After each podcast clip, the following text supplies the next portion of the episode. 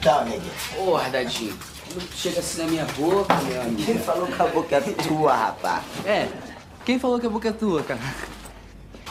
Qual é, Dadinho? Dadinho é o caralho, meu nome agora é Zé Pequeno, porra. Empieza el matriarcado. Está no ar o podcast Roda de Cinema. I am not in danger, Skylar. Why so serious? Eu estou grávida de Luiz Carlos Prestes. Foi isso. Não sei, só sei que foi assim. To poison and destroy my brother. Así fue como terminé llamándome Tokio. Dadinho é o caralho, meu nome agora é Zé Pequeno, porra.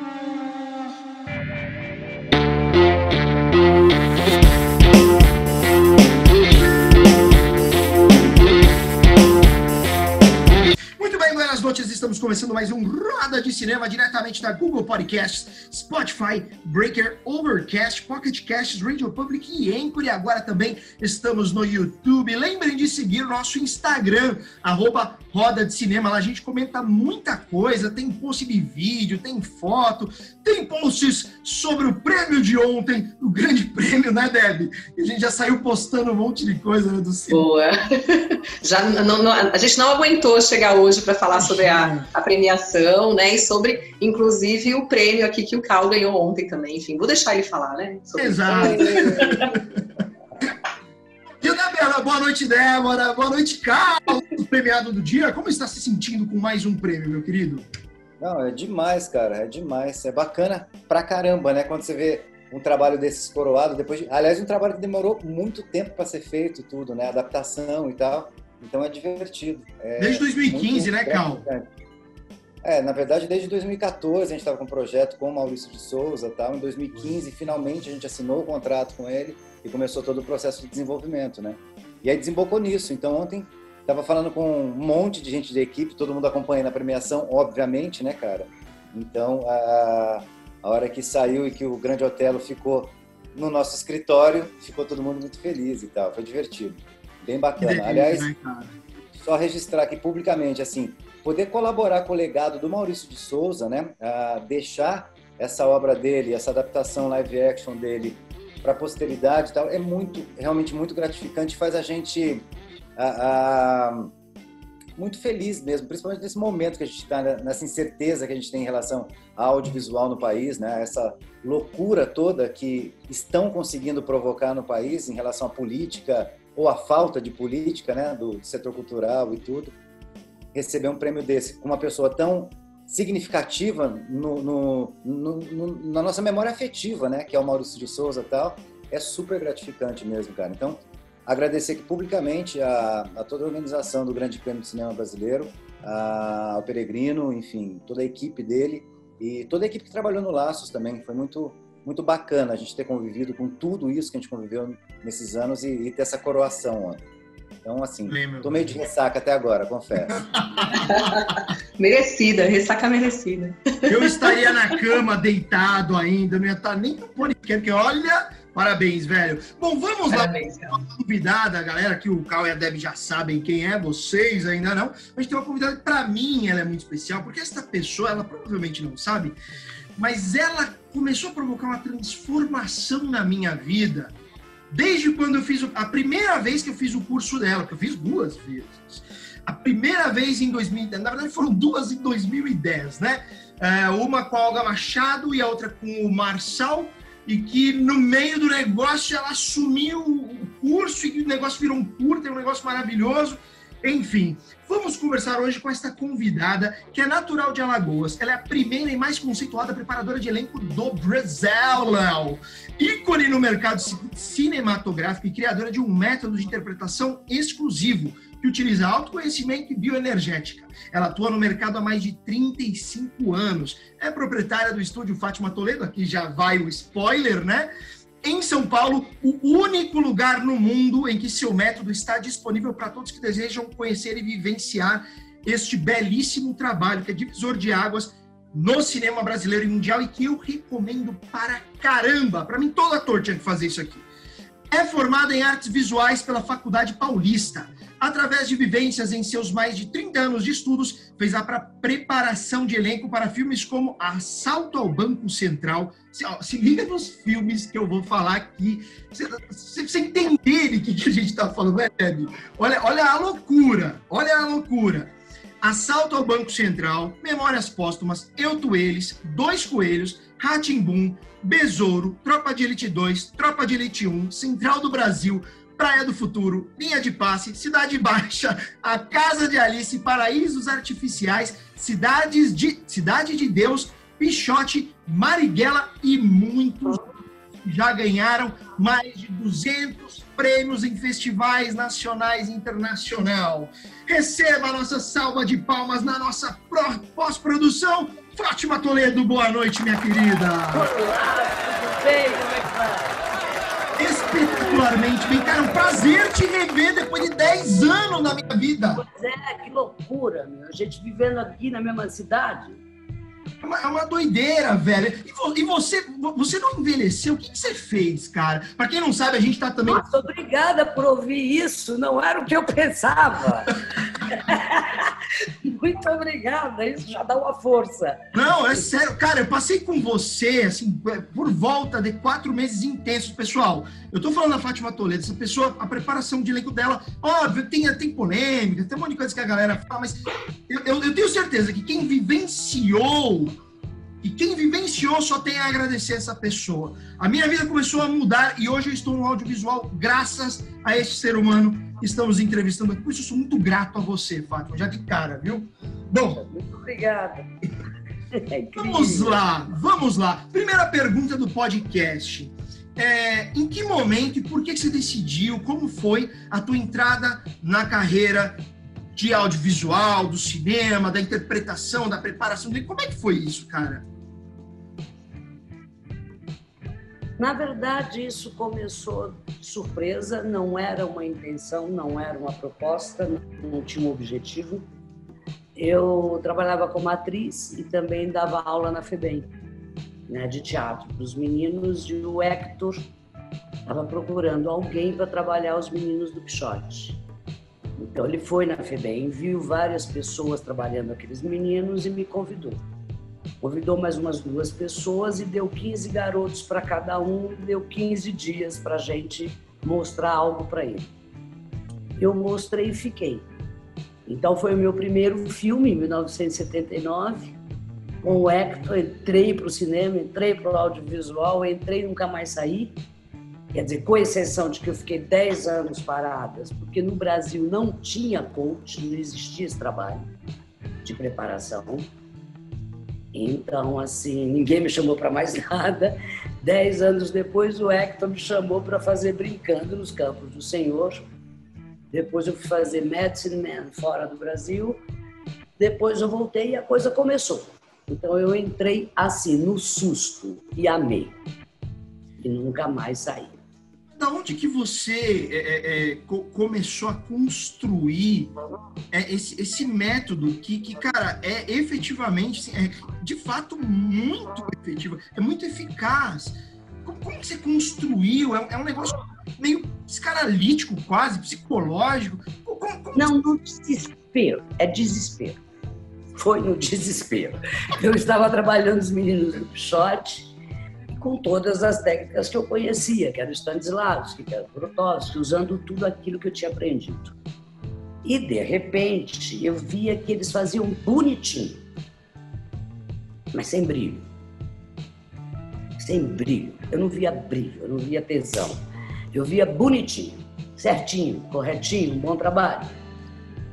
Mas faltava alguma coisa e foi me dando um certo desespero. Eu falei, não, eu quero outra coisa, eu quero outra coisa. Eu não sabia exatamente o que era.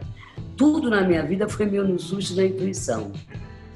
Né? Porque eu não podia nem querer ser preparadora de atores, porque não existia aqui nesse país. Né? Então veio para mim.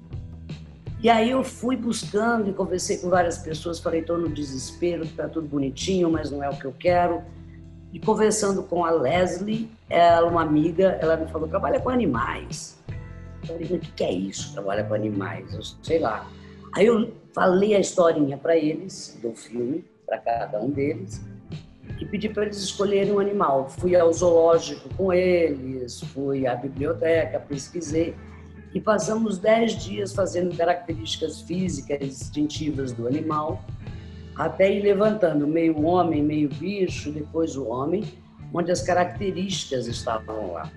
Então, é a, é a característica física, ele era pesado, ele era rápido, ele era leve, ele é uh, instintiva, era arisco, era divertido, enfim. Nós fomos encontrando os caminhos e, evidentemente, o animal eram eles, não era o personagem. É, é o que eles tinham deles. E eu fui vendo que, partindo deles para o filme, eu ganharia muito mais do que tentar empurrar o filme neles. Então, aquilo foi dando autoconfiança para eles, foi dando uma entrega incrível foi dando uma motivação e acabei descobrindo que o caminho é vá até a pessoa, venha com ela para o filme. Não empurre o filme nela. Então aí começou o conceito do método. Eu parto da pessoa para uma situação fictícia. Então eu tenho a verdade, eu tenho a mentira. A mentira é a ficção, a verdade é a pessoa que está em cena. Porque existe o personagem, evidentemente, mas eu não trabalho com os atores esse personagem, eu trabalho eles em situação que vai desembocar no personagem, evidentemente. Eu parto sempre deles.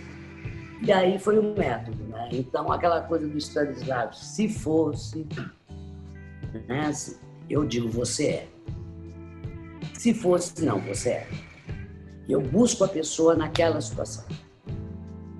É isso que deu o princípio do método.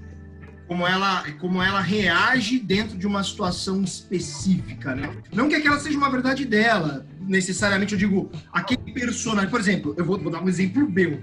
Quando eu fiz o, o curta contigo, cara, eu fiz um papel de uma coisa que eu abomino muito, que é um estuprador. Eu tinha que chegar, e você me fez chegar nisso, não que eu me tornei isso, tá, pessoas? Mas chegar num negócio que eu tenho, uma, eu tenho um, um asco, tão, um absurdo tão grande para aquela figura e que eu precisava fazer. E aí tinha um trabalho muito potente com a atriz, que é a Vanessa Minici, que eu acho que hoje ela nem está mais, mais trabalhando como atriz, não sei. É, é, pelo, é, pelo que eu vejo no Instagram dela, não tá mais, parece que ela abriu uma padaria. É, inclusive, um beijo para a Vanessa se ela tiver. É ficar mais feliz, gente. A gente está sofrendo muito. É foda. É foda. Então, assim, nesse caso, não é que, que, que, seja a verdade da pessoa, mas seria a verdade dela se ela estivesse na, naquela situação na, na vida. É mais ou menos isso, mas é encontrar nessa pessoa aquela sombra que ela tem e utilizar essa sombra para chegar onde se quer. A sombra é da pessoa, não é do personagem. E eu direciono e canalizo essa sombra para aquilo que eu estou buscando no filme. Boa. Boa. Entendeu? Porque não, tem o bonzinho e o malzinho na vida, né? É uma mistura total. Graças a Deus, porque seria um tédio. Na verdade, a gente ser bonzinho eternamente ou malzinho eternamente. É tedioso. Então, de repente, você vai buscar na pessoa aquela sombra, aquela loucura dela, e dessa loucura eu parto para o filme. Né? E a comoção, por exemplo, Zé Pequeno. Leandro é um anjo, Leandro é uma doçura. Leandro quando eu vi, eu falei, socorro, não tenho nada para chegar lá. Como que eu vou chegar no Zé Pequeno? Eu vou chegar no Zé Pequeno, esse menino. Ele ria, ele dizia, eu não consigo ser mal, Fátima. Eu não consigo fazer isso. Fátima, eu não sou assim. E aquela cena arrepia quando a gente vê, como assim, né? É muito doido. E eu dizia, meu Deus, e eu também já estava em pânico. E é engraçado, né? Por mais filmes que você faça e tal, sempre é o primeiro, né? Sempre você pode não saber para onde ir. Né? Eu não tenho a certeza de nada quando eu, quando eu começo. Então eu falei, e agora? Não sei o que fazer com esse menino. Eu fiz todos os exercícios possíveis e imaginários, eu não consegui.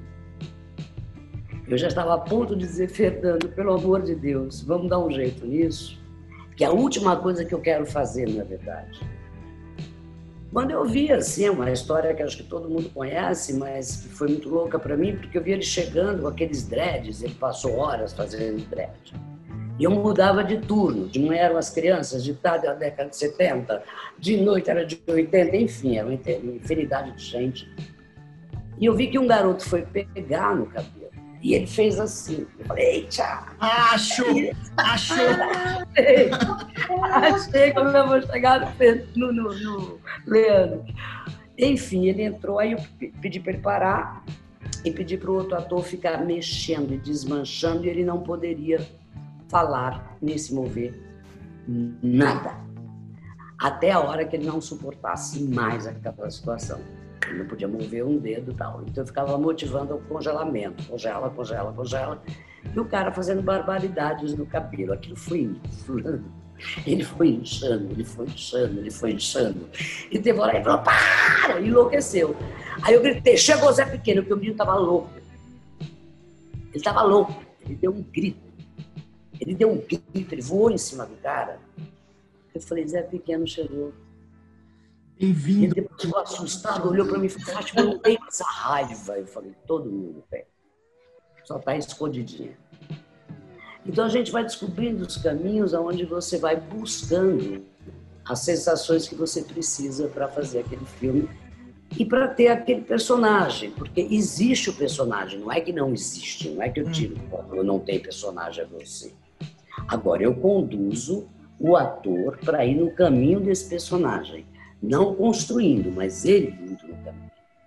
Hum. Eu faço uma condução disso, evidentemente, pelos exercícios. Aí nós encontramos o Zé Pequeno, e é bonito porque eu acho o momento mais bonito do filme, impressionante, a hora que ele pede para dançar com a menina e ela diz não, e ele parece que tem 13 anos de idade. É um menino naquela hora. Maravilhoso aquilo, né? Você quer dançar comigo? Você quer. Aquilo era o Fer... aquilo era o Leandro, aquilo era o Leandro, aí misturado com aquela raiva do Leandro, aí nasce o Zé Pequeno. Uma e... fragilidade naquela cena do nossa, muito forte. Aquela... aquele momento eu acho mais rico do filme. O olhar que ele faz, o... né, ele rejeitado, o abandono, a insegurança que ele fica, a criança que ele fica. E aí eu me.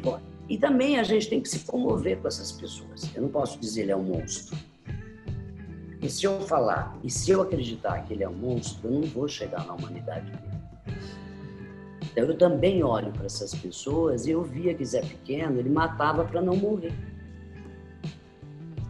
Era um, um túnel sem fundo, escuro nele.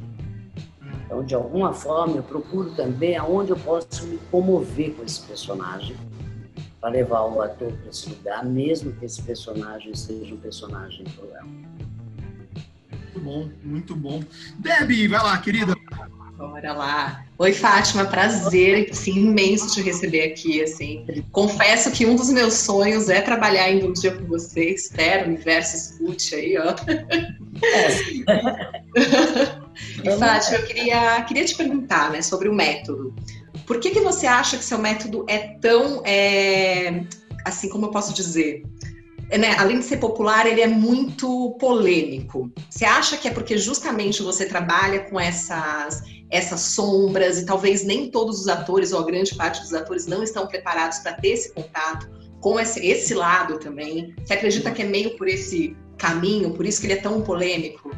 É, eu acho ele tão simples, é impressionante, né? Eu às vezes queria entender isso, por que, que acham tão polêmico? Exato, é muito... velho. Cara, só, só, ó, só, um parênteses. Se você vai num curso de, de autoconhecimento de final de semana, aqueles que você fica imerso. É, é, é, o Fátima Toledo, ela não é. Não, não chega. Cara, é, é, é eu acho absurdo acharem polêmico também. Mas eu acho que é justamente por isso, né? Por isso que eu queria ouvir da, da Fátima também. Eu acho que talvez seja por isso, essa, essa falta de contato consigo mesmo, né? E os atores precisam, né? Isso é necessário. Pelo amor de Deus, você vai fazer um filme sei lá, você tem que pedir algo e você tem um obstáculo no pedir, porque não é todo mundo que sabe pedir. Pedir ajuda, por exemplo, é algo terrível, né? A gente leva anos para pedir ajuda ou anos para aprender a dizer não, sem magoar, sem medo de ferir, aquelas coisas todas. Então, poxa, é, a gente chega lá e trabalha os obstáculos que impedem a pessoa de entrar no universo do filme E ajuda essa pessoa, porque ela vai aprender a pedir, porque pedir não é fraqueza, é fragilidade só. E fragilidade é sadio, assim como uma fortaleza. Agora, eu acho que se criou tudo isso porque os filmes que bombaram foi Cidade de Deus, que é violento, Tropa. Então, as pessoas uniram muito isso à Tropa e Cidade de Deus, entendeu? E o método ficou sendo uma coisa violenta. Mas as pessoas não veem a poesia do método em Campo Grande e Celso Sueli, porque foram filmes que não tiveram essa amplitude toda. Então eu tenho a impressão que ficou muito associado aos filmes que bombaram. Foram filmes fortes e que o processo de trabalho foi forte, porque tinha que ser. É o que o filme me pedia. Eu trabalho para o filme, o filme me pede força, eu vou dar força, eu vou dar agressividade, que é o que ele pede. Mas, mas eu não vou bater tempo, desculpa, te, desculpa te cortar, Fátima, mas ao mesmo tempo tem esse equilíbrio emocional muito forte, muito presente que você disse, né? O próprio Zé Pequeno tinha aqueles momentos ali de raiva, de fúria, mas tinha criança, tinha doçura. Então foram trabalhados todos os lados ali, mesmo num filme violento como esse. Agora tem uma coisa, né? Você faz a pessoa se olhar nem sempre ela vai gostar muito disso. então, eu acho que a polêmica nasce mais do medo dessa exposição do que realmente de violência, ou dizerem que eu falei para o menino do Cidade de Deus que a mãe tinha morrido. Imagina, se eu falasse isso, como é que ele voltava amanhã? Umas coisas que eu fiz aberta zema, eu bati numa parede durante uma hora e meia, duas. Impossível, gente. Eu não, não teria como. Entendeu? Então as pessoas partem para uma loucura, criam um mito em cima disso. Antigamente me incomodava, hoje eu me divirto, falar, ok, eu me diverti com isso, porque isso não é real. Agora, ele é forte, ele é forte, eu não vou dizer que não é. Porque ele exige da pessoa a pessoa. Não é você ator, você já fez 20 filmes, 30, você chega aqui e vai fazer o que você conhece. Não. Você vai se despir disso, você vai iniciar um processo no lugar que você não conhece. Não importa o teu currículo, não importa o meu, não importa o de ninguém. Iniciamos uma trajetória e vai ser dolorida, porque eu vou ter que ter de você o que eu preciso de você para o filme. E aí as exposições ficam grandes e tem gente que odeia isso. Então virou essa polêmica, essa polêmica, eu acho, sei lá, que realmente. É, e é muito irônico, porque é o trabalho do ator, né? Ele estar aberto a isso, né? Tanto a um autoconhecimento quanto a, a qualquer tipo de processo para chegar nesse caminho, para chegar nesse personagem. Então... E a coragem, e a ousadia, é. onde é que fica? Para que, que a gente faz isso, a não ser para nos desafiar dia após dia? Não é, não é um trabalho que você faz porque você já sabe, é um trabalho que você faz para buscar até coisas que você não conhece e encontrar desafios terríveis. E no dia que eu não tiver esses desafios, eu não quero mais fazer isso, porque acabou. Então, de repente, se é para chegar lá e fazer o que você já conhece, meu amigo, não é comigo, porque eu também não quero fazer o que eu já conheço. Entendeu? Eu também me desafio. Eu choro junto, eu passo mal junto, porque eu vivo com eles. Porque tem uma coisa também. Se você só fica lá, aqui e eles lá, não acontece. É o que eu disse, você tem que ir e vir com eles. Então, no, na cena da morte do rapaz no, no Cidade de Deus, que ele morre nos pneus, foi terrível, porque eu não queria olhar para a morte, né? Para mim era mais perigoso olhar para a morte, que ela estava mais próxima de mim do que deles. Eles eram mais jovens, né? Eu falei, esse negócio, eu não quero olhar isso, não. Então eu tentei deixar com eles, não rola. Eu tenho que estar junto. E junto a gente vai criando uma dinâmica. E aí eu tive que ver minha morte, tive que ver um monte de coisa para induzindo eles a ver a deles. Um processo muito. Acho que a faca travou. Ah, achei que tivesse. Naquele momento que a gente ensaiou isso, o rapaz entrou nos meus, também. Nossa, o rapaz estava com os lábios roxos, porque ele estava vendo a morte, a possibilidade da morte. E, gente, aqui para nós, ela existe. Está aí o Covid para mostrar, a qualquer momento.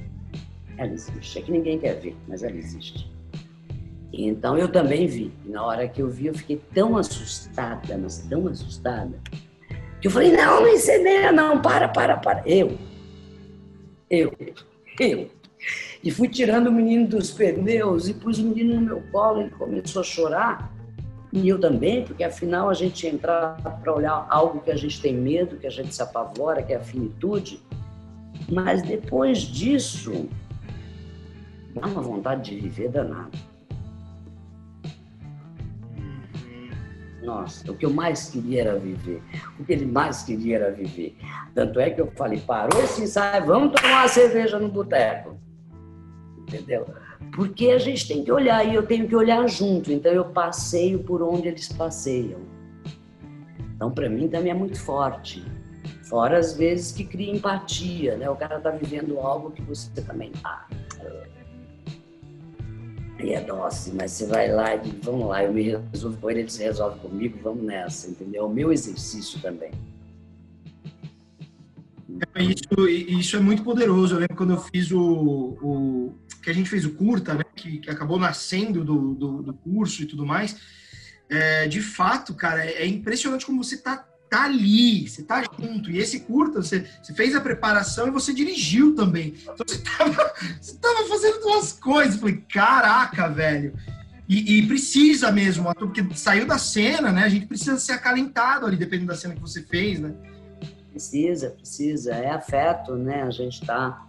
E eu fico vulnerável também, eu fico triste. Eu, eu, às vezes, me seguro na frente das pessoas, porque é, eu sou a âncora. Se eu caio, elas caem. Então, eu dou. Às vezes, não, mas às vezes, eu, a maior parte das vezes, eu me seguro. Mas quando eu chego em casa. Olha, quando terminou Cidade de Deus, eu fiquei exatamente três horas sentada debaixo do chuveiro chorando. Porque pelo resultado do que você. Eu não, eu estava no nível de, de tensão, de cansaço, de emocional muito mexido. Eu lembro que eu segurei até o fim, mas quando eu cheguei no hotel, fui tomar um banho, sentei no chão e fiquei três horas. Chorava. Porque eu vivia aquilo tudo, né? Eu vivia aqueles universos todos da criança, da década de 70, da década de 80, a loucura toda. Claro. Eu ia com eles. Porque, na verdade, eu não, eu não ensino a atuar, né? Eu sou uma guia no filme. Eu só guio esse povo através daquele universo. Ah, depois eu quero até perguntar mais sobre isso, mas para não deixar o nosso queridíssimo Cal mudo aí. Vai lá, Calzão, tua vez, meu irmão, manda ver. Não, não tô mudo não, cara. Eu tô uh, tocado, na verdade. Porque eu vi isso tudo da Fátima, aliás, que é uma lenda urbana já e tudo, né? Com essas histórias todas das lendas que, que saem das preparações da Fátima, já é uma coisa fantástica e tal. E é muito intenso estar aqui uh, te ouvindo, Fátima. Um prazer, viu? Um prazer mesmo. Muito obrigado, muito obrigado. Queria te perguntar o seguinte, Fátima, esse processo todo de construção de personagens que você vive com os atores e tal, geralmente quanto tempo você leva? Cidade de Deus, por exemplo, quanto tempo você levou para fazer a preparação do elenco? Dois meses, diariamente, de segunda a sábado. Uau. Só tinha uma folga no domingo. Agora, com a economia do jeito que ficou posteriormente, ninguém me dá mais dois meses. Porque o custo de uma preparação de dois meses é muito alto, porque você tem hotel para ator, alimentação para ator, condução daquele grupo enorme, não dá mais, é difícil hoje em dia isso. Então está se reduzindo muito. Eu cheguei a fazer uma preparação de 10 dias. Eu quase enlouqueci. Quatro atores. 10 dias, cara? 10 dias? 10 dias, no loop, 10 dias. Cheguei a fazer uma de, de 15 no Anaíra do Sérgio Machado no ano passado. Porque é isso que está acontecendo. As pessoas não podem mais manter. Agora, o ideal, hoje, eu, eu consigo me organizar porque também a gente vai amadurecendo, né? Eu estou mais pontual. Então, antigamente eu fazia todo um trabalho para o ator entrar no método. Hoje eu já vou meio que na situação direta que ele tem que entrar na cena e através disso, através dele, eu vou chegando no filme. Eu tive que me adaptar a uma redução de tempo. Então, hoje o ideal que a gente faz é um mês. tendo uma semana de oficina. O que, que é isso, essa oficina? É uma segurança para mim, é uma segurança para preparação, uma segurança para direção. Nessa oficina eu tenho, às vezes, o diretor escolhe dois atores que está em dúvida para fazer o personagem. Aí eu, eu, ponho os dois nessa oficina para a gente ver qual que se sai melhor, qual que está mais perto daquilo que a gente está buscando e tal. Então eu tenho uma oficina e três semanas de preparação, porque quando eu começo a preparação, a oficina já me adiantou muito o processo. E eu vou com mais segurança porque eu já sei quem são e como eu posso trabalhar. Então hoje é, é um mês o ideal. E, e, e, e teve, você, por exemplo, você trabalha com muitas pessoas que não são atores, ou seja, é não ator mesmo. lembro que teve uma, uma ah, eu não vou lembrar o nome do filme, foi uma preparação de elenco sua. Era uma senhora que ela era mãe de família, era uma família toda desestruturada, que o pai o pai traía ela com uma menina do prédio. Você lembra o nome desse filme? Nossa, me fugiu. Bom, mas... Casa de Alice, não. Eu acho que é a Casa de Alice. Acho que é... Isso, isso. E que, que acho que a, a, o papel da, da, da, protagonista, que é a mãe da, daquela família, parece que foi o primeiro papel dela. Ela era uma empresária, ela trabalhava numa empresa. Não, era Carla Ribas. Ela fazia um pouco de teatro e tal, mas ela ainda não tinha feito, eu acho. Eu acho que é desse que você está falando. É, eu também. Eu depois eu dou uma inserida, porque me o nome completamente. Bom, mas tudo bem, tem outros exemplos. O próprio Cidade de Deus, você tem muitas pessoas que não são atores. Os caras não eram atores. Europa, né? O André, Europa. que era porteiro de cinema, né? Exato. Como é que é o trabalho com um cara que não é ator? Porque se eu imagino ator às vezes já tem a dificuldade, às vezes o cara que não é ator ele tem mais barreiras e bloqueios ou não? Não necessariamente. Não necessariamente, porque o não ator, às vezes, ele não vem com compromisso do acerto, né? Nem da imagem, nem de nada. Ele vem com uma é verdade. de fazer. Ele vem com sangue nos olhos para dar. É, então ele vem com uma possibilidade de entrega muito grande. Ele não se segura tanto como um ator, que já tem um nome, que vai se expor, que fica meio receoso de se expor na frente dos outros, aquela coisa. Então, essa mistura que eu acho sadia, sabia? De você ter atores e não atores, porque um vai dando para o outro que o outro não tem. Você vai unificando o pessoal, criando vínculo, a unidade, a afetividade, e aí vira uma coisa só, um bloco, sabe? Porque os não atores, eles são muito livres eu trabalho com, muito com a pessoa, né? Então, quando você pede para um não ator dizer assim, para um ator dizer o que você não gosta nele, mas é real, não é personagem. Pessoa. Ah, eu não gosto disso. O, o ator fala, não, ele é tão legal, imagina, ele é determinado, ele é incrível. Ele nunca atuou, e olha o que o cara tá fazendo, meu, olha a dedicação. Não, o que você não gosta. Puxa, não consigo perceber. Cara, é incrível. Não tem nada que eu não gosto. Aí você vai para o não ator e diz o que você não gosta dele. Ah, eu não gosto dele porque ele é muito arrogante, ele acha que só ele que é ator aqui, que eu não posso fazer. Aí o outro fala, não, e você? Aí... Ai, que feio! Que bem, né? Sensacional, porque vai um levando o outro. E no fim é impressionante, eles se unem.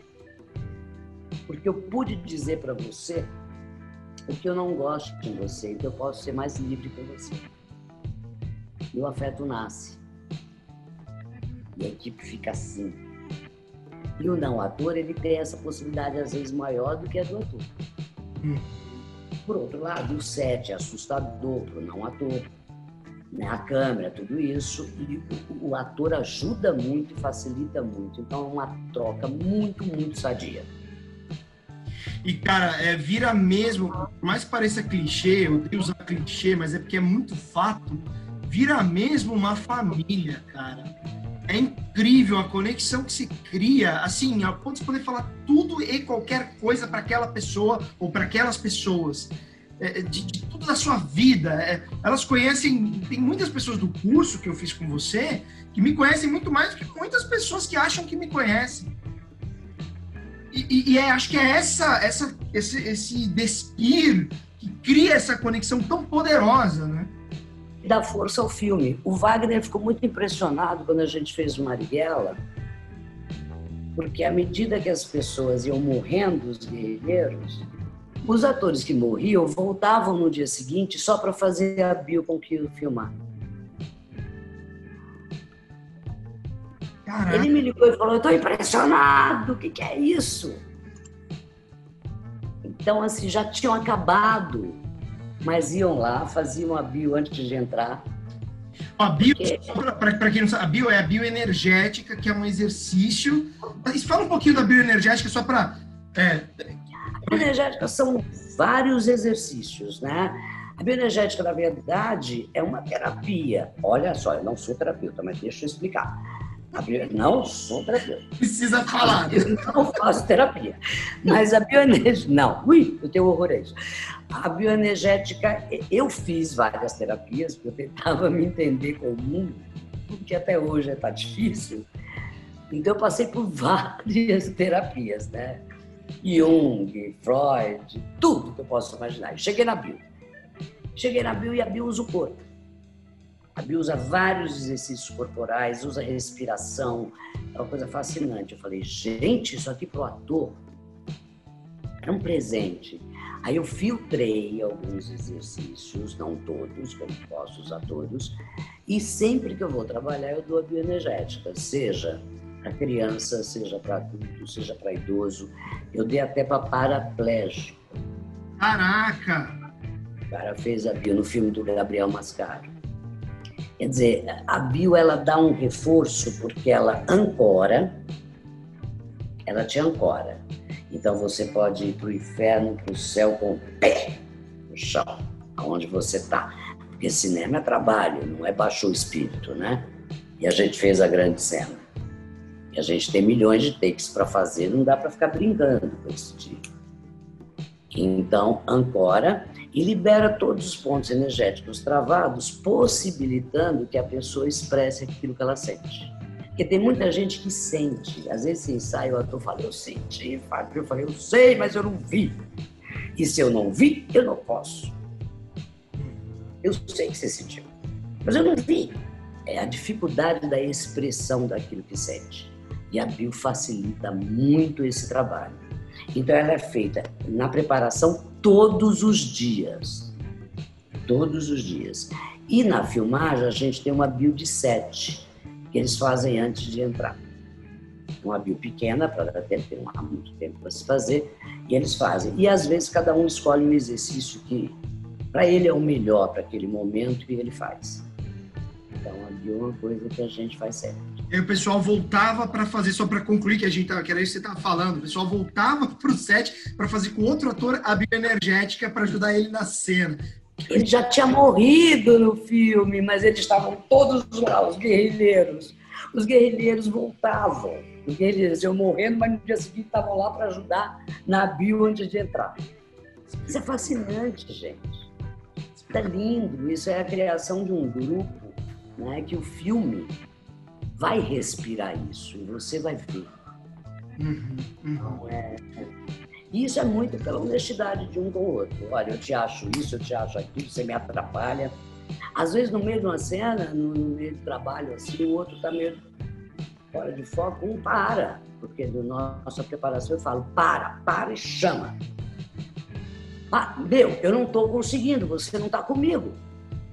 Olha para mim, troca comigo, se conecta um vai buscando, e aí é lindo, sabe? É muito bonito o trabalho, eles vão ficando juntinhos. Uhum. Inclusive, o, o Evaldo Mocarzel, ele fez um documentário, né, sobre a preparação daquele curta que a gente fez, e eu, eu, acho que eu cheguei a assistir, mas faz tempo, né? Então eu até gostaria de assistir. Bom, mas vamos lá, Deb, você, queridona, manda ver. Olha, Fátima, eu queria saber como que foi o, o, processo do filme Cidade Baixa, que é um dos filmes que eu adoro, assim, no cinema brasileiro. Queria saber como que foi trabalhar com né, esses dois grandes atores, o Wagner e o Lázaro, até porque eu acho que ele também, eles também já tinham uma relação né, antes do filme, não sei se eles já se conheciam, já tinham trabalhado juntos. Ah, foi enorme. Como enorme. que foi isso para você? Irmãos. Irmãos. primeira coisa que eu ouvi foi: ela não vai conseguir separar a gente. Como se eu quisesse isso.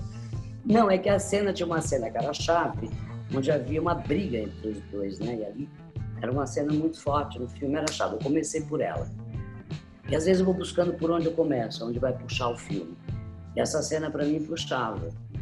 Nossa, e os dois assim, não vai conseguir, imagina. Os baianos, imagina, os dois baianos maravilhosos. Olhando pro outro dizendo assim, mas tem irmão. E tá legal. Tudo bem, eu acredito nisso. Isso eu já tenho no filme, agora eu quero outro lado.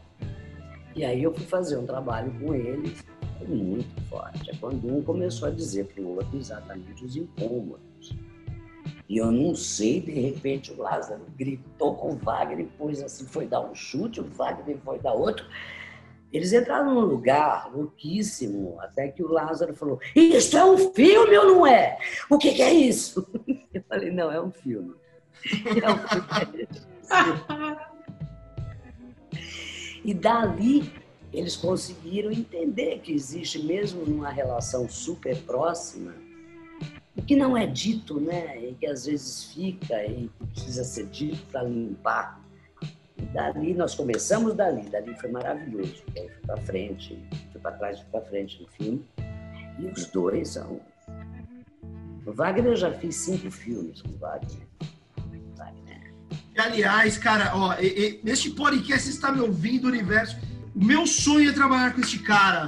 Eu, eu, eu admiro tanto ele como pessoa e como profissional, cara. Ele é referência assim, de ator. Assim. Nossa, ele é, é, é, absurdo. O trabalho que ele entrega. Ele é louco, ele é ousado, ele vai. É aquele ator que você tem que segurar para não ir mais. É aquele ator que você fica, opa, para onde é que ele vai? Uhum. É o que surpreende, né? O ator que surpreende. Isso é fascinante. Porque não são todos os atores que te surpreendem. Então, numa preparação, quando você pega alguém que você não está esperando algo dele, naquele momento ele traz, você. Nossa! Entendeu? É, é, Era isso! É muito maravilhoso. Cara, enfim, nossa. Wagner Moura, ouça ainda vou trabalhar com você. Vamos lá, Calquintas! Fátima, deu para notar aqui que o trabalho que você faz ele é muito multidisciplinar, né? Você utiliza técnicas de psicanálise, interpretação, próprio cinema, imagino, você imagine pelo menos posicionamento de câmera, esse tipo de coisa toda. Qual que é a sua formação para chegar nesse método que você criou, que é tão eficiente, vamos colocar assim? Eu fiz comunicação visual, acredita? E teatro com o Eugênio Kuznet. Eu fui aluna do Kuznet novinha ainda. Eu comecei a fazer teatro e foi incrível começar com ele, já quase no final da vida dele. Né? Então eu fui entrando no teatro por aí e comecei, fiz, fiz o Zilber, passei por vários ali de teatro e fui chegando. Agora, no cinema eu entrei de paraquedas no Pichote, não tinha a menor noção na faculdade eu tinha feito um curta, entendeu? Mas me apaixonei, mas o Pichote é que me trouxe o ensinamento do cinema. E eu tive um, um grande mestre, né? Duro, terrível, maravilhoso, que foi o Babeno. Né, que a gente teve, nossa senhora, aquelas coisas de aprender apoiando, sabe como é que é? Nossa, levei horrores. E ele também é intenso, né? Como você, ele é muito intenso também. Era, né? Muito intenso e tudo, Era né? muito intenso e às vezes muito grosso, digamos. Eu, eu falo assim porque eu amo, inclusive. Isso foi dito para ele quando ele estava em vida. Era uma coisa que eu lembro que a gente foi filmar com a Marília. Eu não sei porque a produção levou a gente para a Avenida São João sábado meia-noite. Marília Pedro. Aquele povo e o menino congelou, né? O menino ficou parado. O Fernando tadinho. Ele e eu, que era meu primeiro filme. Aí o Hector olha para mim e diz assim: apostei em você. Vai para um banheiro, para qualquer lugar, e trabalha esse menino e me traga ele daqui a cinco minutos. Cara, nessa loucura é que eu fui aprendendo, fui me virando, eu fui descobrindo como. Então eu considero que o cinema, quem me ensinou foi Hector, nesse sentido da pressão, porque cinema é uma pressão terrível, para o ator, para o diretor, para todo mundo. Você trabalhar, produzir, ainda ter intuição e criar naquela hora, improvisar para resolver. E, e, câmera, assim, eu pergunto, uh, eu não me preocupo muito com a marcação de câmera, tá? Eu, dou, eu, eu ensaio a cena, eu crio o ambiente da cena, eu peço todo. Se eu tiver na locação, eu uso a locação. Se eu não tiver, se eu tiver numa sala, se a locação não estiver pronta, alguma coisa, eu peço tudo que vai ser usado no filme. E eu ensaio do jeito primeiro que o ator quiser, deixa ele se movimentar do jeito que ele quiser, dentro daquele limite da locaçãozinha. E depois o diretor olha né? Ele olhando, ele diz, não, Fátima, aqui vamos mudar isso, vamos mudar aquilo que eu estou pensando fazer assim, assado. Aí é que ele me diz. E muitas vezes ele tira a câmera daquele ensaio que ele viu e que foi trazido muito pelos atores, movimentos e tal. Então eu não fico marcando muito, eu fico é mais solto o meu trabalho nesse sentido. E assim, eu só digo para os atores o seguinte: vocês não trabalham para a câmera, a câmera trabalha para vocês. Para libertar, sabe? Mas isso depende muito da, do, do, do, tipo de trabalho que você está fazendo. Você está fazendo, por exemplo, uma novela para uma TV. Aí talvez não seja bem assim, não é? Ou, é, é, aí você adapta isso, aí você, claro, você eu já fiquei segurando o ator no chão para marca, entendeu? O que queria, eu me deitei no chão e fiquei na marca ali. Entendeu? O ator queria sair, eu falei, eu vou deitar aqui, seguro. Entendeu? Então aí você vai se adaptando, você vai. Se precisa disso, eles me falam. Eu quero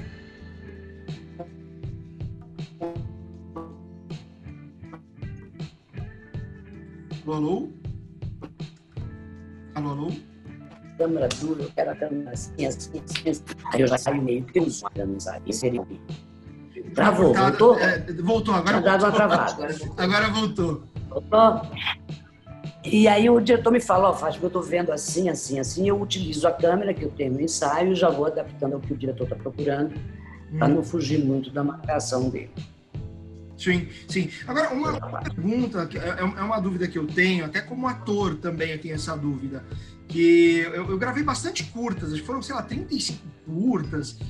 E, e a gente faz o método, né? É, a gente aprende como funciona o método, tem os exercícios de bioenergética, tem a maravilhosíssima Kundalini, eu adoro Kundalini. Aliás, eu preciso da musiquinha de novo. Eu perdi a musiquinha da Kundalini, cara. É, é, pra... Pode contar já, não, pode contar já o que é a Kundalini, vai. Vou, vou, vou. É um exercício boa, maravilhoso. Boa. Ah, mas aí você já inclui, viu, Fátima, a resposta para o Cal aí na sua na, na tá resposta.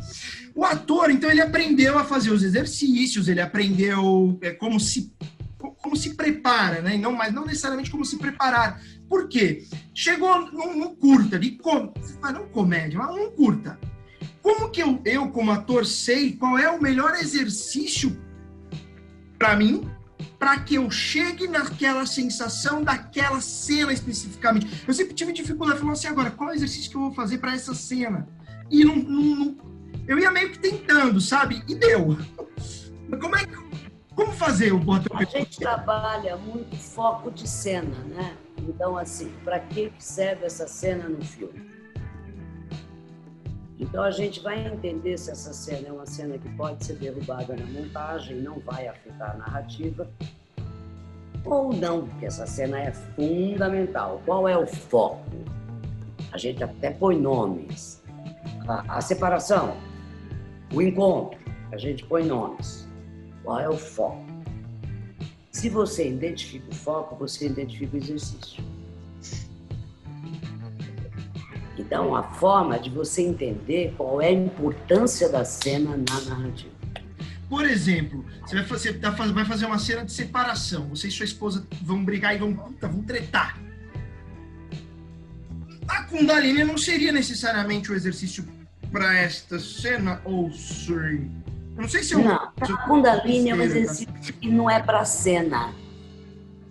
A Kundalini é um exercício de preparação individual, de soltura individual, trabalho chakras, primitivos e, e mais sutis, é outra coisa.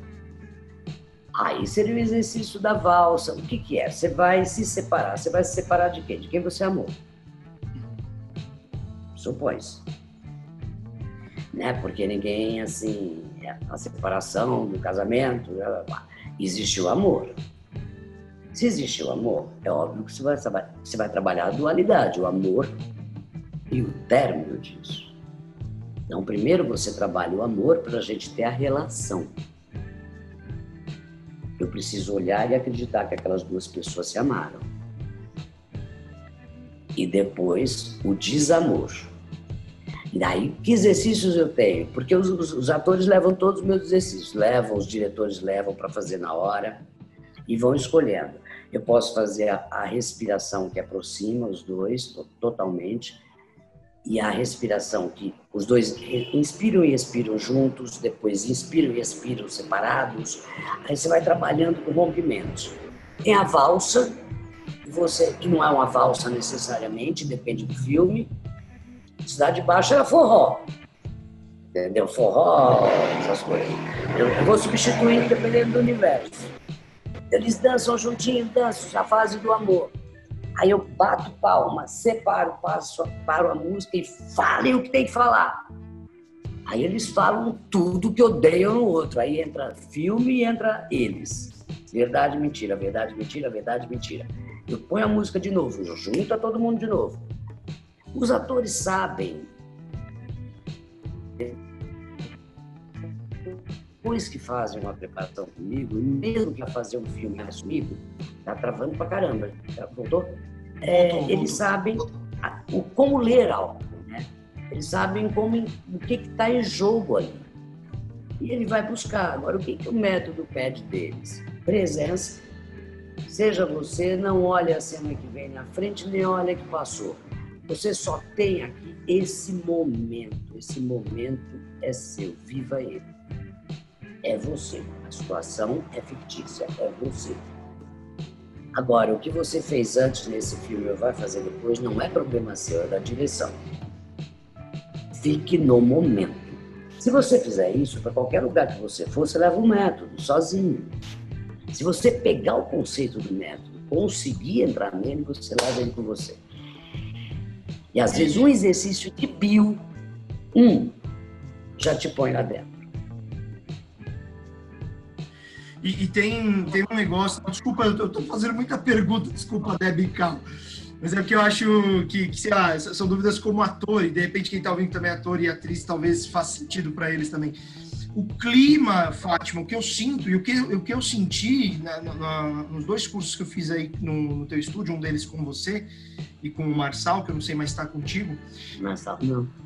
É o, é o clima que se estabelece antes da cena. O, o, o, que, o que quer dizer isso? Você vai fazer uma cena que puta, você vai tretar, você vai ficar. Previamente, se você vai se preparar, você não vai ficar de brincadeirinha e todo mundo falando, você vai se concentrar e se fechar para ficar naquela energia. E se tem uma energia diferente ali, pode acabar atrapalhando. Isso é, isso é real mesmo, não é? É, eu, eu soube de um filme, eu não, não vou citar qual, claro, que uma parte dos atores queria fazer a bio na, na salinha dedicada aos atores de descanso. E uma outra parte disse, ah, vou fazer essa bio, não sei o que lá. Aí eu vi uma confusãozinha ali, a parte que não queria fazer, falou, aqui é para descansar, não sei o que lá. Os outros foram para a rua, fizeram na rua à noite. E aí? Entendeu? É, tem uns que vão nisso, tem outros que, que achavam que não precisavam. Estabelece é importante, mas o clima que estabelece é importante, né? Para ajudar o ator a importante. Agora, se você não vê no outro conexão, porque pode acontecer também, você não fez preparação, você está trabalhando como aconteceu de uma atriz me ligar para fazendo uma novela, uma amiga e dizendo, cara, eu falo e ela não está comigo, o que, que eu faço? É uma novela, ok, mas eu queria fazer isso legal.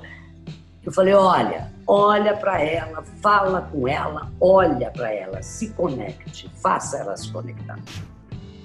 Não entre na dela e não fique no incômodo que ela está te provocando. Porque senão vocês não vão chegar. E ela conseguiu. Ela foi olhando, foi trazendo a menina, entendeu? Então vai muito da sua presença naquilo que você está fazendo. É, agora, Delta. Bora lá, Fátima, falando um pouquinho da sua trajetória, da sua carreira agora. Você como mulher, né, ainda mais você começou lá um pouco mais atrás, como que foi esse processo para você, se você sofreu é, algum tipo de preconceito, ou até um, algum tipo de insubordinação, né, por ser mulher e às vezes trabalhar com atores, não atores, se, se já aconteceu alguma situação delicada, assim, nesse sentido? Com os atores, não. Eu acho que porque eu já estava numa situação definida pelo diretor do filme, então dificilmente iam fazer comigo por uma questão disso, é óbvio. Mas, claro que eu sofri, claro. A primeira vez que eu fui fazer cinema, da primeira vez, não, depois que eu fiz o Hector e tal, e que ainda não estava muito claro o que eu fazia nesse país, que só ficou claro 21 anos depois com Cidade de Deus. Então, de 79 a, a, a, a sei lá, quando? 2000.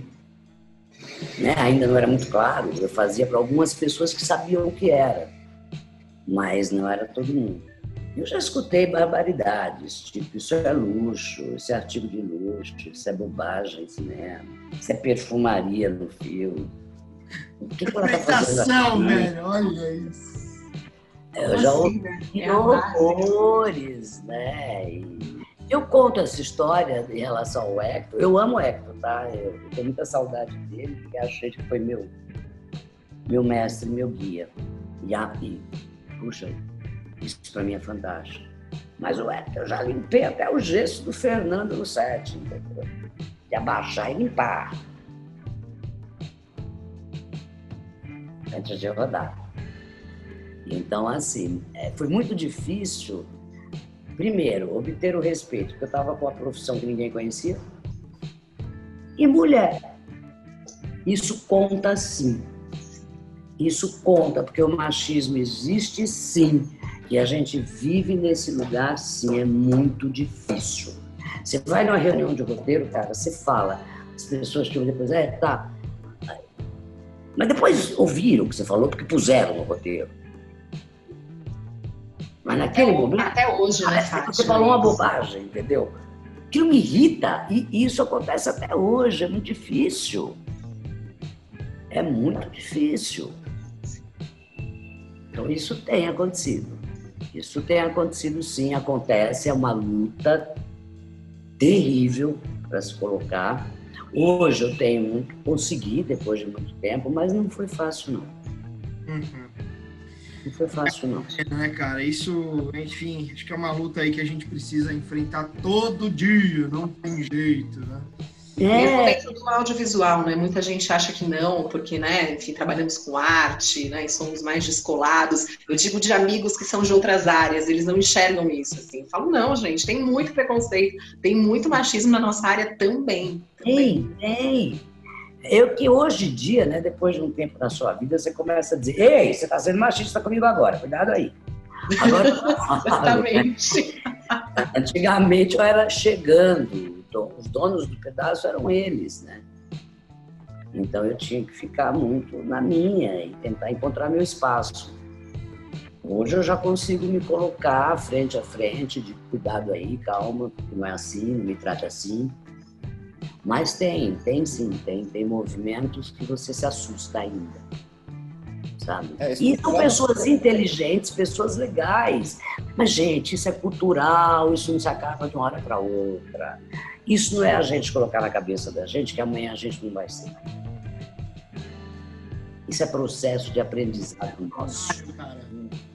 Né? E demora mesmo. Então.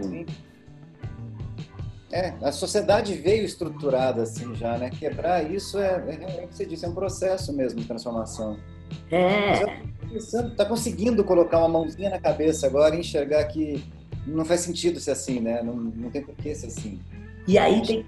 Exato. Mas pensa-se isso, mas até mudar aqui, uhum. na trajetória que você foi educado, demora um tempo. Muitas vezes no filme eu pego um ator que vai fazer um trabalho e tem um preconceito nele.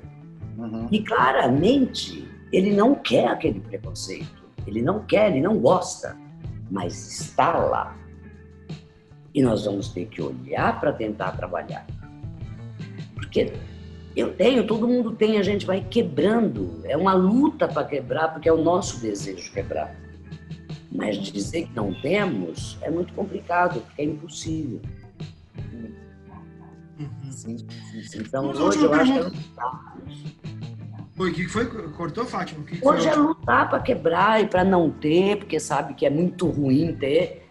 Mas não, não dizer eu não tenho, isso não existe. Por favor, paramos, paramos. Não, existe, tenho, não gosto de ter e vou trabalhar para resolver. Eu acho que essa consciência a gente precisa ter. Muito bem, vamos à última pergunta do podcast antes de ir para o quadro final. Cal Quintas, vai lá, meu querido. Fátima, a, a, pelo fato do teu trabalho ser tão intenso, assim, você já teve algum trabalho que você desistiu de fazer? De realmente o ator não estar tá se entregando, ou, ou, os atores, né, o elenco não está se entregando e tal, e você falou, não, daqui eu não passo, não quero mais. Teve. Teve um trabalho, mas eu não desisti exatamente por isso. Eu desisti porque o filme a coisa foi indo para um lugar, eram crianças e de repente as crianças começaram a ficar intimidadas com os atores, os nomes e a própria equipe consagrava muito os atores e os nomes e a criança foi perdendo, foi perdendo, foi perdendo aquilo que a gente conseguia. Então eu resolvi conversar muito claramente, muito honestamente, dizendo que eu não estava conseguindo participar daquilo. Porque às vezes, porque assim, todo filme que você faz a preparação, obviamente, a preparação perde 10%, 15% na frente. Perde. É comum. Porque até o set tem é, a pressão, tem tudo isso, perde. Só vi o Marighella que não perdeu, que eu vi, que tá, manteve ali o que foi feito. La Aula do, de Ouro, que é lindíssimo, do Diego Queimada, que manteve tudo que foi feito para a preparação ali, não perdeu mas normalmente perde. Normalmente perde. Agora, perde porque é natural pelo set, pela dinâmica, por tudo. Agora, quando perde porque há uma, uma outra interferência, né, e a direção não está dando conta disso, eu não consigo ficar. Eu vou ficando, eu vou ficando tão nervosa. Eu vou ficando cara feia e é uma coisa natural, entendeu? Aí eu prefiro não criar conflito, dizer, olha, eu acho que a minha parte já foi feita, a situação não está me agradando, eu não sei como permanecer nisso, sem criar problemas. Eu acho que até onde eu cheguei tá bom para continuar, entendeu? Mas foram muito raros, tá? Na verdade, acho que eu saí de um para hoje. Sim, sim. E o, o, o... Por ser tão orgânico, deve te desgastar também. Por isso eu fiz essa pergunta e tal. Porque acho que para você também, ah, acho que, sei lá, de, de, uma maneira ou outra, você também está se preparando a cada trabalho que você está preparando os atores, né? Então, deve ser bem desgastante mesmo. Claro, porque aí você vê aqui e fala, não, peraí, estão tirando ali o que estava lá e que, que era lindo. Entendeu? Não, não. Porque tem uma coisa ainda que eu acho que isso não é muito não é tão comum. Ó, hoje, muito menos. Essa coisa do diretor, quando pega determinados atores de nome, esquecer que tem um filme, um personagem, lembrar do ator de nome. Pô, conversa com o teu personagem, esquece. Eu não tenho essa, sabe, ah, fulano. A única pessoa que me deixou nervosa foi o Sean Connery quando eu fiz Madison Man, porque eu falei, meu James Bond! E era meu terceiro filme na vida, né? Então eu falei, ah, tá cara. Pirei com aquele cara na minha frente, pelo amor de Deus. Depois foi incrível o trabalho com ele. Mas assim, dá um. Mas eu vi muito acontecer dos atores inibirem. pelo nome, pelo e até o diretor ter dificuldade de passar para aquele ator aquilo que ele realmente quer. Entende? Sim, sim. E aí, quando envolve outros que eu trabalhei, eu falo, ah, não, peraí, eu não aguento isso, não, não aguento falar. Estamos todos ali, ninguém, né? O que eu falei, o currículo pouco importa, porque esse filme nós não fizemos, podemos dar errado. Esse a gente não fez. Então, começamos todos do zero, né? Uhum. E o, o, o, método, ele, ele funciona também para, por exemplo, filmes de comédia? Oh, boleiros, sábado, quincas.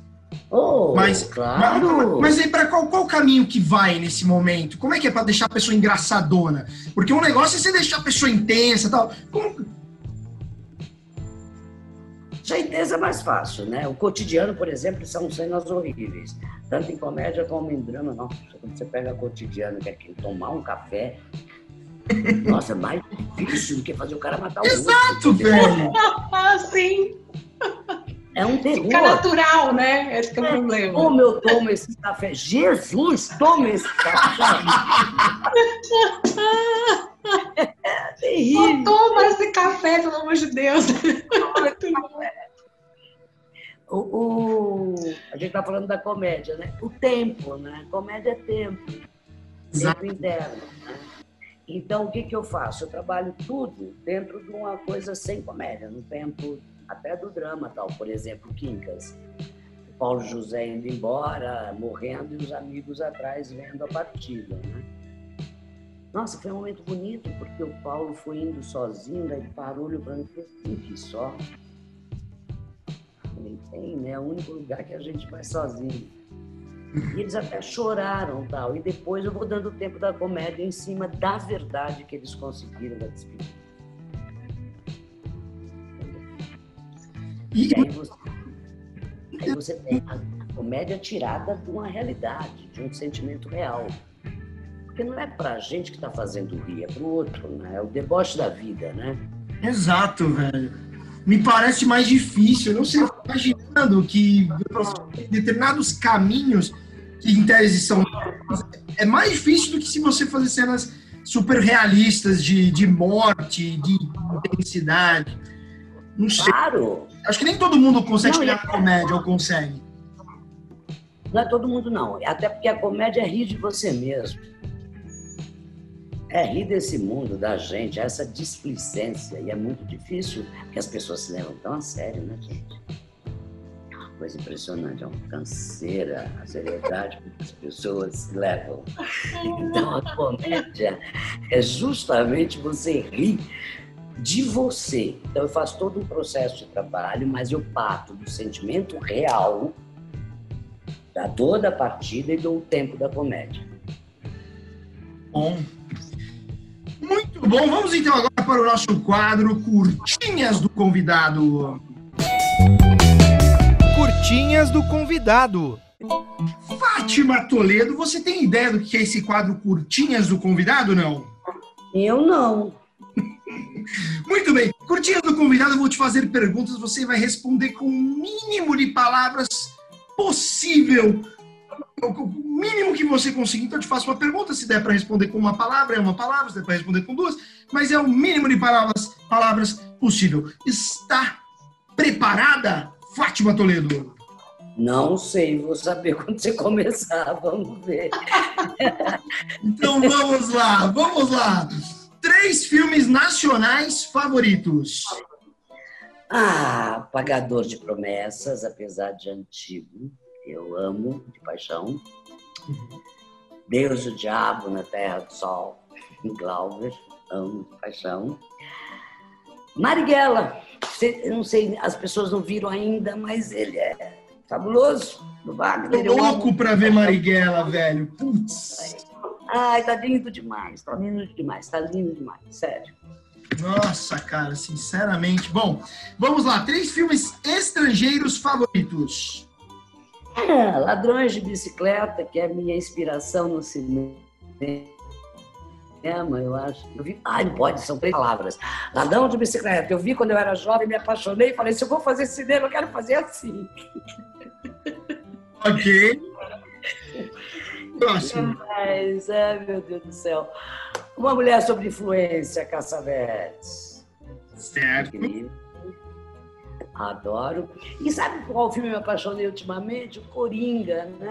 Ai, Putz, mano, que é, foda. Me apaixonei, me apaixonei, me apaixonei. Espetáculo, né? Espetáculo. Bom, é, três séries favoritas. Uh, years and Years, Uhum. Chernobyl. Ok. E eu, eu fiz essa série, eu gosto dela. Feliz para sempre. Felizes para sempre. Ok. É, qual trabalho que você mais gostou de fazer como preparadora de elenco? Ah, eu gostei de. Difícil, né? É, esse não dá para responder assim, não. É, é- Ah, cada um me atraiu no lugar. Tem vários. vários. Certo, não, tranquilo, tranquilo. É definir isso. Não tem problema. Qual trabalho você gostaria de ter feito a preparação? Ou seja, é um trabalho que você fala, putz, esse filme eu gostaria de ter feito e não fui eu que fiz. Olha, quer saber? É um filme independente, aquele com a Juliane Moore, Casa, Casa de Alice. Alice não mora mais aqui, não é isso? Alice não mora mais aqui? Alice não mora mais aqui. Com a Juliane Moore, não é esse?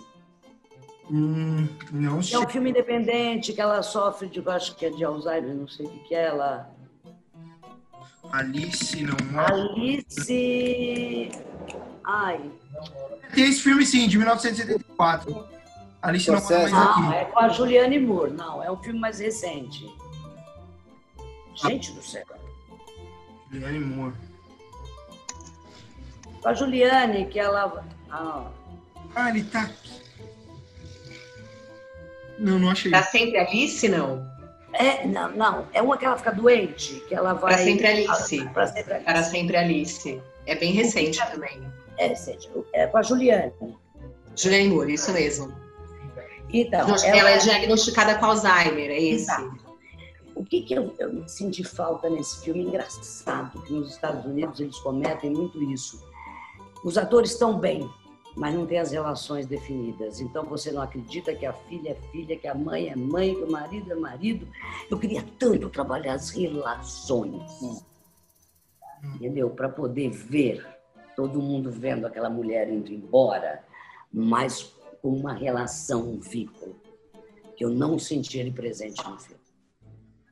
Nossa, Fátima, faz muito sentido isso mesmo, porque acho que os personagens são sempre tão bem construídos e fortes, mas as relações são mais frágeis, né? Não tem esse. Pensando nisso, faz, faz todo sentido mesmo. Eles têm esse caminho lá que é muito forte. Até um produtor de lá me disse isso mesmo. Eu- quando eu falei isso, eu senti essa falta. Ele falou: é, a gente sente. A gente sente que eles não trabalham as relações. Então você, você olha e diz: não, tá bom, ela disse que é filha, mas eu não estou vendo essa filha. Então o filme para de me pegar, entendeu? E eu queria que ele me pegasse, porque ele tinha condições de me pegar. Uhum, uhum. Isso é tão real, né? Quando, quando você tem esses problemas de interpretação, dá uma brochadinha, o filme. Dá. Ai! E o pior é que eles vão sozinhos, vão, cada um vai bem, né? Eles fazem bem, mas.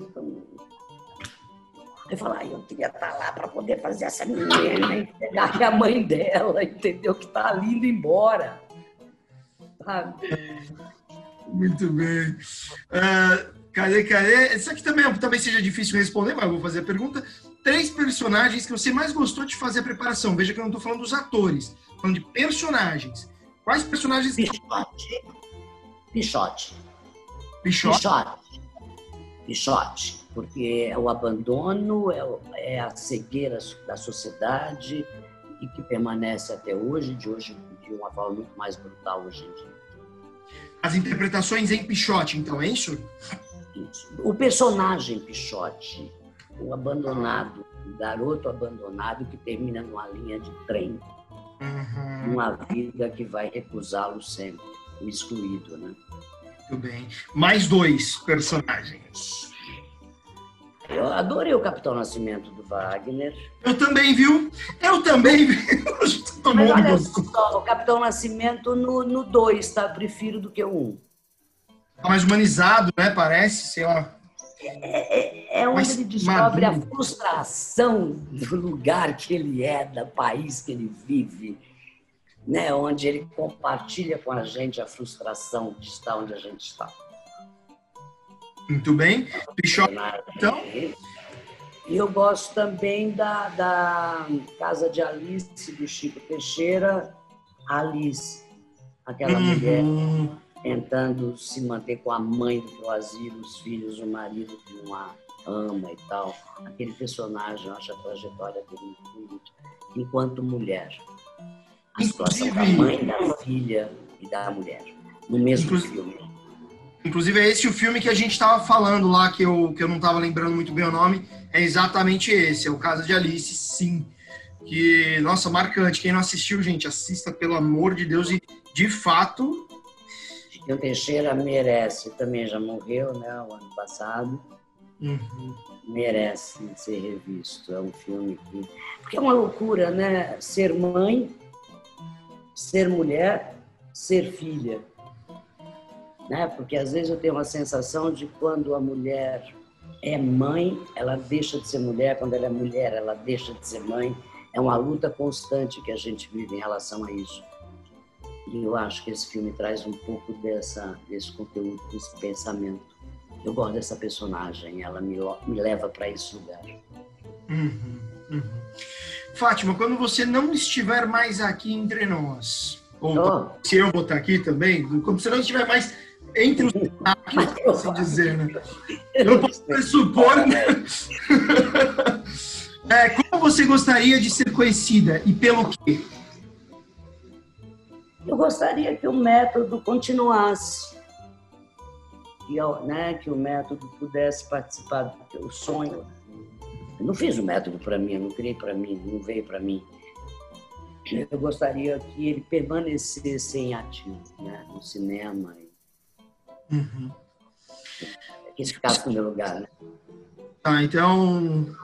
Que o método perder a é perdurável, não tem como ser diferente, cara. Inclusive, bom, enfim.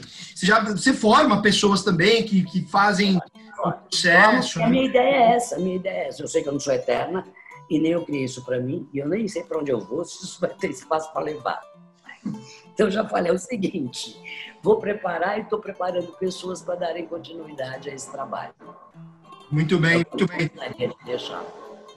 Muito bem. Se você tivesse que dizer para a pessoa que está ouvindo a gente, dizer para ela agora, desligue este podcast e assista, o que seria?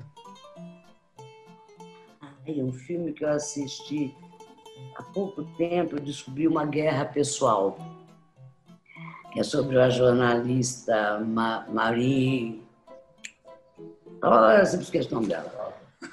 Marie Colvin. Colvin nossa, é lindo demais. É uma mulher assim, ali tem o feminino, ali tem todo. A mulher se colocando na vida, é uma jornalista que trabalhou nesses conflitos no Afeganistão, da Síria, morreu na Síria.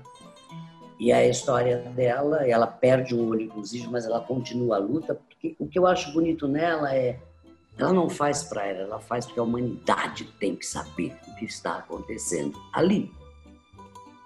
Então, a luta e a busca dessa mulher para a gente entender o mundo que a gente está vivendo, diante de todas as coisas que ela passa. Então, é uma guerra pessoal o nome. Vejam, é bonito ver uma mulher em luta com ela para dar para o mundo algo, para a gente ver. Né? Porque a gente precisa saber dessas coisas. As pessoas se escondem nos seus Instagrams posando, mas não sabem que ali está acontecendo o um inferno. E esta mulher trabalhou tanto por isso que praticamente se esqueceu que ela tinha que dar ao mundo isso, era um comprometimento dela com a humanidade. Eu achei lindo esse filme, sinceramente. É, uma guerra pessoal, qual que é o nome do filme? Uma guerra pessoal. Uma guerra pessoal. Uma guerra é a história dessa jornalista. Muito bem, muito bem. Esse foi o nosso quadro Curtinhas do Convidado. Curtinhas do Convidado. Estamos acabando, estamos acabando este programa. Foi um papo tão bom. Por mim, eu continuava. Eu continuava mais cinco horas. Fátima, é, a gente tem um finalzinho aqui que chama o Põe na Roda. O que, que significa Põe na Roda? A primeira pergunta, você gostou do papo? Gostou? Adorei. Adorei. É, porque Adorei. assim, Me senti à vontade, falei assim, com o coração aberto. boa. Fiquei em casa, sabe como é que é? Tô em casa. Essa é a ideia, essa é a ideia. Que delícia saber disso. Porque assim, se a pessoa não gostou, a gente pede para a pessoa que o põe na roda o que, que é. O convidado que está participando, ele indica alguém para a gente entrevistar. Então, se você não gostou, essa então você vai escolher para sacanear alguém. Mas como você gostou, então Não, eu não gostei. quem você gostaria que Eu gostei. Eu posso indicar alguém para ter o prazer que eu tive nesse papo. Olha, muito bem. Não precisa responder agora essa pessoa, depois eu pergunto para o Júnior, que é o assessor. Mas então tem o seu comprometimento da indicação de uma pessoa? É. Ah, é, muito bem, muito bem. Muito bem, gente. Vamos despedindo aqui. Débora, suas palavras finais e indique um filme para as pessoas assistirem.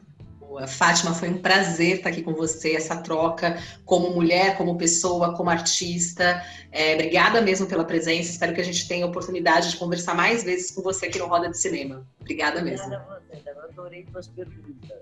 Muito obrigada. A Débora sempre Bom. incrível. Seu filme, Debinha? Vamos lá. Tem- pode ser filme, série. Série, filme, qualquer coisa. Bom, eu assisti um filme ontem é, chamado Suspiria. É um filme de 77 que foi feito um remake agora. E, enfim, fica a minha indicação. É um thriller meio suspense que fala sobre empoderamento, bruxas. É incrível. Boa, boa, boa, boa. Dica, suas palavras, fi... suas palavras final, Causão, finais. Vai lá. Fátima, muito obrigado pela atenção, pelo prazer de estar aqui contigo. É uma doçura ouvir isso tudo de você, é uma doçura, essa intensidade que você tem ah, é fantástica mesmo. Obrigado pelos trabalhos todos que você fez a preparação, tal. São todos filmes que tocaram a gente muito, desde o primeiro, desde o Pichote, desde o Pichote, com Marília Pera e tudo. Isso é, é, é uma delícia realmente estar, estar conversando contigo aqui. Muito obrigado, tá? Espero que em breve a gente possa fazer alguma coisa juntos também. Vai ser um, Também vai ser um prazer, vai ser uma Também delícia. espero. Ficaria super feliz. Adorei. Super, super. E eu vou puxar a sardinha pro meu lado. Eu vou indicar, para quem não assistiu ainda, assistir Laços, Turma da Mônica. Vai, em homenagem. Muito bom. Muito bom, muito bom, muito bom, Causão. Fátima, suas palavras finais, por favor. Ah, minhas palavras finais é agradecer a vocês. Eu adorei esse bate-papo. Gente, as perguntas não são aquelas que me fazem sempre. Isso é maravilhoso. Ó, que bom, que bom, sério mesmo? Porque assim, de repente, a gente vai. ah. Nossa, uma delícia. A gente foi, foi um papo, foi solto, foi gostoso. E adoro o trabalho que vocês fazem. Esse tipo de trabalho, de entrevistar as pessoas, conversar. Acho incrível levar isso para todo mundo. Ah, E espero precisa estar com você mesmo, então, em algum momento. Estaremos. Você, vai ver, Fátima, a gente ainda vai produzir um negócio entre os membros aqui do Roda de Cinema e você vai ser a preparadora de elenco, hein? Vai... Faço questão, faço questão. Você eu já conheço. Já Exato. começo bem. Eu começo bem. Muito bem, muito bem. Bom, a minha dica para o pessoal que está ouvindo aqui o nosso Roda de Cinema, gente, tem um seriado na Netflix, nacional, um documentário chamado Bandidos na TV. Cara, é a coisa mais maluca do mundo, uma história real. Você conhece, Fátima? Você já, você, você já... Eu vi, quase morri. Mano do céu! Brother! Sem fôlego. É, é, é, é, a cada, assim, é surreal e ele termina, eu não, vou dar spoiler, óbvio, mas é um negócio que você quer ver mais, e você quer ver mais. Maravilhoso, maravilhoso, é um original da Netflix, chama Bandidos na TV. Assistam isso, produção nacional incrível. Olha, enfim, gente, recomendo com muita força. É, lembrando, então, nós estamos diretamente da Google Podcast, Spotify, Breaker Overcast, Pocket Casts, Radio Public e Anchor. O nosso Instagram, arroba Roda de Cinema. Fátima, qual que é o Instagram do, do, do estúdio ou seu? Qual que você sabe? Qual que é, não? é difícil lembrar. De qual você sabe?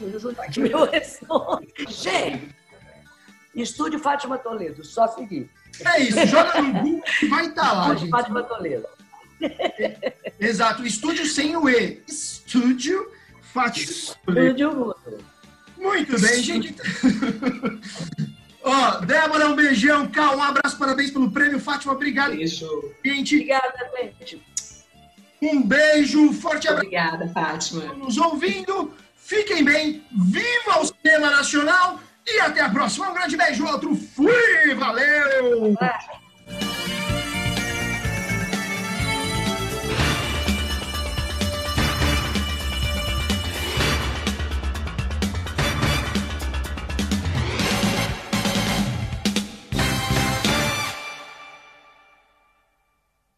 This is Sparta! E este foi o podcast Roda de Cinema. Deixa passar aí! I am not in danger, Skylar. Why so serious? I see dead people. I'm the king of the world! Eu estou grávida de Luiz Carlos Prestes! I am the danger. Como foi isso? Não sei, só sei que foi assim. Hasta la vista. Tadinho caralho, meu nome agora é Zé Pequeno, porra.